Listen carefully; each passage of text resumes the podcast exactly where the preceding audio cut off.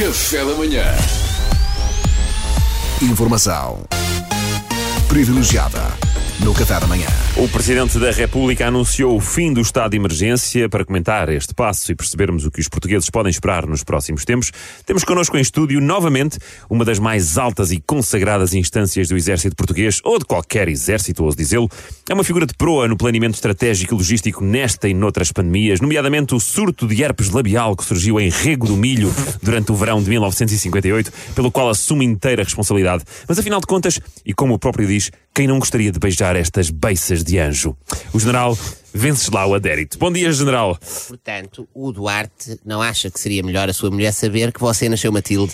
É melhor, é, general, porque é, tanto eu como a minha mulher já somos os dois Capricórnios. É, certa altura, se ela também sonha que houve uma altura em que éramos ambas mulheres, eu acho que o ambiente lá em casa vai ficar impossível. Não, pois, ui, pois, pois. Não. Capricórnio com Capricórnio. Mulher com mulher, não, não se meta nisso. Não, não, não medo. Ainda Não faz medo, muito não medo. Ah, general, eu sei que este pedido já é essencialmente uma causa perdida, mas ia pedir-lhe que se focasse, Ah, não é? pois, Eh, pois, claro, a temos estado de emergência. Termina agora em abril. O que é que se segue, general? Maio. Seguir a abril, normalmente é maio. É um pouco vergonhoso não saber isto aos 42 anos. Não, Ai, não, ai, não, ai, era, não era isso que o Pedro estava a perguntar. Mas, lá, sinceramente, Salvador. assim, também não podemos julgar, porque só significa que o Pedro não, não teve as mesmas oportunidades que outras pessoas mais privilegiadas. Quer dizer, e ainda assim, olha, olha para ele, um self- um self-made man, um, um símbolo para as massas, um, um objeto da mais profunda luxúria de tantas e tantas mulheres. Você é praticamente o adérito do audiovisual. General, general, por favor, foque-se só dois segundos. Nós queremos perceber como serão os próximos tempos no combate à pandemia. Acha que o estado de emergência se foi de vez ou acha que vai ser necessário voltar atrás? Isto tem muito que se lhe diga. Tem muito que se lhe diga, é uma questão complexa. E ainda bem que estão na presença, efetivamente, de um especialista de uma craveira intelectual do gabarito da minha. Claro, Porque isto claro, não é claro. coisa para agora qualquer labrego vir para aqui mandar postas pescar. Como é óbvio. O que eu tenho a dizer é o seguinte. Não sei.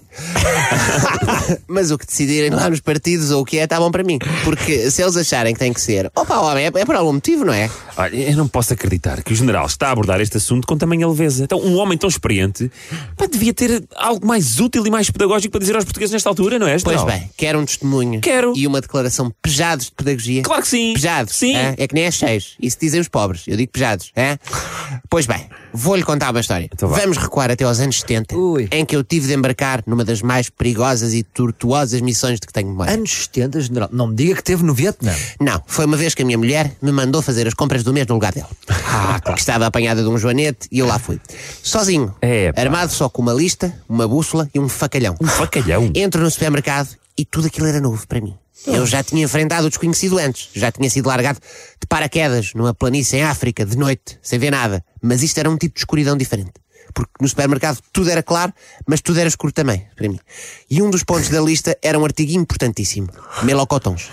Ah, melocotão. Melocotões. Pela minha saúde, melocotons. Para quem for de classe média baixa, são pescos em calda, só para o caso de alguém não estar a apanhar. Sim, sim, sim. E a minha mulher manda-me assim desamparada sozinha à caça de melocotons. Isto tudo que eu estou a dizer é verdade.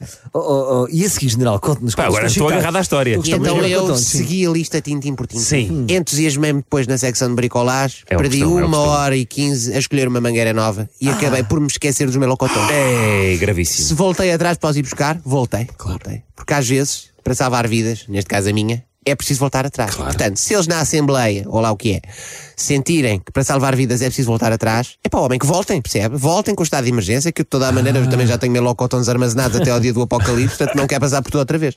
Olha, eu estou até comovido. General, Muito obrigado, Muito general, por- obrigado, pelo general. seu testemunho, general. Pedro. Pá, eu adoro melocotão. Não Sim, pá. tenha dúvidas. Com ou sem herpes labial, obrigado sou eu. Se calhar tem. Informação privilegiada no Café da Manhã.